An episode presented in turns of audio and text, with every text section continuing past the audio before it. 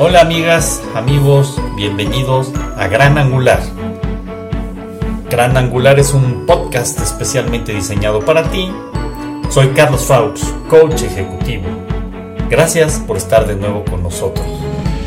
Comenzamos. ¿Qué tal amigos? ¿Cómo les va? Muchas gracias por acompañarnos de nuevo. Quiero mandar un especial saludo a nuestros amigos de Montevideo, de Santiago de Chile, de Lima, Perú, de Mendoza, de Corrientes, de Buenos Aires, Argentina, de la Patagonia también, que nos están escuchando desde allá. Muchas gracias por acompañarnos como todos los días y gracias a todos ustedes que nos escuchan. Eh, quisiera yo leer unos eh, párrafos de un libro que se llama A través de los ojos de la fe de John Powell que me parecen interesantes. Y dice, hay personas que pasan por la vida respetando solo a los policías externos. Esto es lo que se entiende como una persona amoral, alguien que desea parecer bueno o no tener problemas, pero que no ha absorbido en realidad los valores personales. En el otro extremo del espectro está la conciencia puramente interna, estas personas siguen sus propios caprichos y no desean que nadie les interfiera. No me confundas con los hechos, mi mente ya tomó una decisión, suelen decir. Entre estos dos extremos está la conciencia verdadera, la cual es en realidad una conciencia informada. Esta persona es como alguien que está a punto de intervenir los ahorros de su vida. Antes de invertir nuestro dinero, deseamos toda la información que podamos conseguir. Estudiamos todas las formas de inversión, acciones, bonos y certificados de depósito. Solo entonces tomamos nuestra decisión final. Me encanta esto, es, son algunos párrafos de este libro y es un capítulo que se llama Desarrollar una conciencia. Y bueno, se lo recomiendo para quienes les gusten este tipo de lecturas a John Powell. Y bien, este día nos acompaña un queridísimo amigo de nuevo, Eduardo Garza. El doctor Garza nos va a hablar acerca de un tema importantísimo e interesantísimo, la banalidad del mal.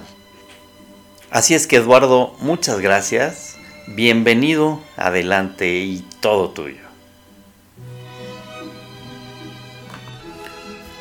Cuando el recién creado Estado de Israel capturó a Adolf Eichmann, uno de los grandes líderes nazis después de la Segunda Guerra Mundial en Buenos Aires y lo llevó a Jerusalén para ser enjuiciado, la filósofa Hannah Arendt pidió ser eh, la periodista, la reportera que siguiera para los neoyorquinos este, este juicio que evidentemente generó muchísima expectación en el mundo, en el mundo entero. Hannah Arendt eh, fue a Jerusalén y fue narrando poco a poco, observando enormemente el juicio, fue observando eh, eh, el desarrollo del mismo, pero fue observando también al acusado. Y plasma al final de esa aventura intelectual en un libro eh, polémico, interesantísimo, su visión de el, el acusado, sobre todo su visión del mal. El libro se llama Eichmann en Jerusalén y tiene un subtítulo muy evocador, La banalidad o sobre la banalidad del mal. Ella, llega, eh, curiosamente le cree a Eichmann, contrario a lo que muchos hubiéramos, hubieran creído, querido, eh, que fuera un monstruo, un loco, una persona verdaderamente desquiciada, capaz de todo, con un cerebro súper poderoso. Eh, eh, en realidad ella se da cuenta de que él no está fingiendo cuando eh, da respuestas de un hombre común y corriente, de un burócrata. Por ejemplo, cuando le decían, usted metía a miles de personas en los trenes, que luego, y él decía, es que luego ya no estaba en mi tramo de control. La típica respuesta que hoy nos encontramos en no pocos ambientes. La respuesta consistente que dijeran muchos otros líderes nazis en los juicios de Nuremberg, a mí no me culpe, yo solo obedecí órdenes, también fue eh, repetida por Eichmann.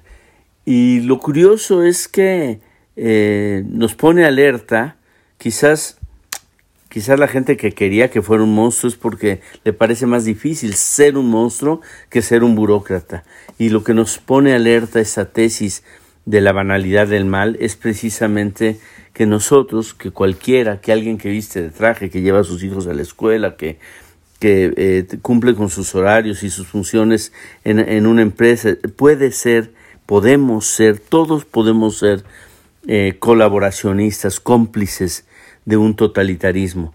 Y, yo creo que esto es una, una lección que vale la pena escuchar. Quizás no estamos tan cerca de, de la granja de Orwell, del 1984 de Orwell, supervisado con un Big Brother, sino más bien del mundo feliz de Huxley, que eh, de alguna manera nos, nos hace esas personas blandengues, complacientes, que, que, albergan la peor de las creencias, el creer que somos buenos, que con ir a votar, que con hacer lo mínimo indispensable hacemos lo suficiente. Vale la pena meternos en el cuestionamiento de la banalidad del mal para también cuestionarnos qué podemos hacer, quizás también pequeñas cosas significativas para trabajar por el bien. A mí me parece que lo que hace Carlos Faux en estas cápsulas es así, es contributorio para la reflexión, para el silencio, para el pensamiento, para la belleza, para el bien y por eso me da muchísimo gusto, querido Carlos, poder eh, enviar y contribuir con este mensaje. Soy Eduardo Garza, filósofo, comunicador, consultor y sobre todo amigo de Carlos. Muchas gracias. Gracias Eduardo. Qué bárbaro, qué interesante tema, qué bonita reflexión, de verdad, muy importante. Y pues bueno, voy a tomar algunas frases de este libro que lo tengo en mano, que dice John Powell, cuando éramos niños crecimos culpando y proyectando las faltas en otros. Si no somos honestos con nosotros mismos, nunca seremos honestos con nadie más. Nuestras vidas se convertirán en una charada. Realmente espero nos sirva para la reflexión. El tema que Eduardo nos presenta es sin duda un tema profundo. Vale la pena reescuchar esta cápsula si ustedes quieren para comprender todos los elementos que Eduardo nos está ofreciendo en ella. Y bueno, sin duda, queridos amigos, el reto que tenemos todos los días, enfrentar la realidad, enfrentar la verdad como debe de ser, es uno de los grandes retos del ser humano. Así es que amigos, como siempre, seamos agradecidos, nos escuchamos mañana y que les vaya muy bien.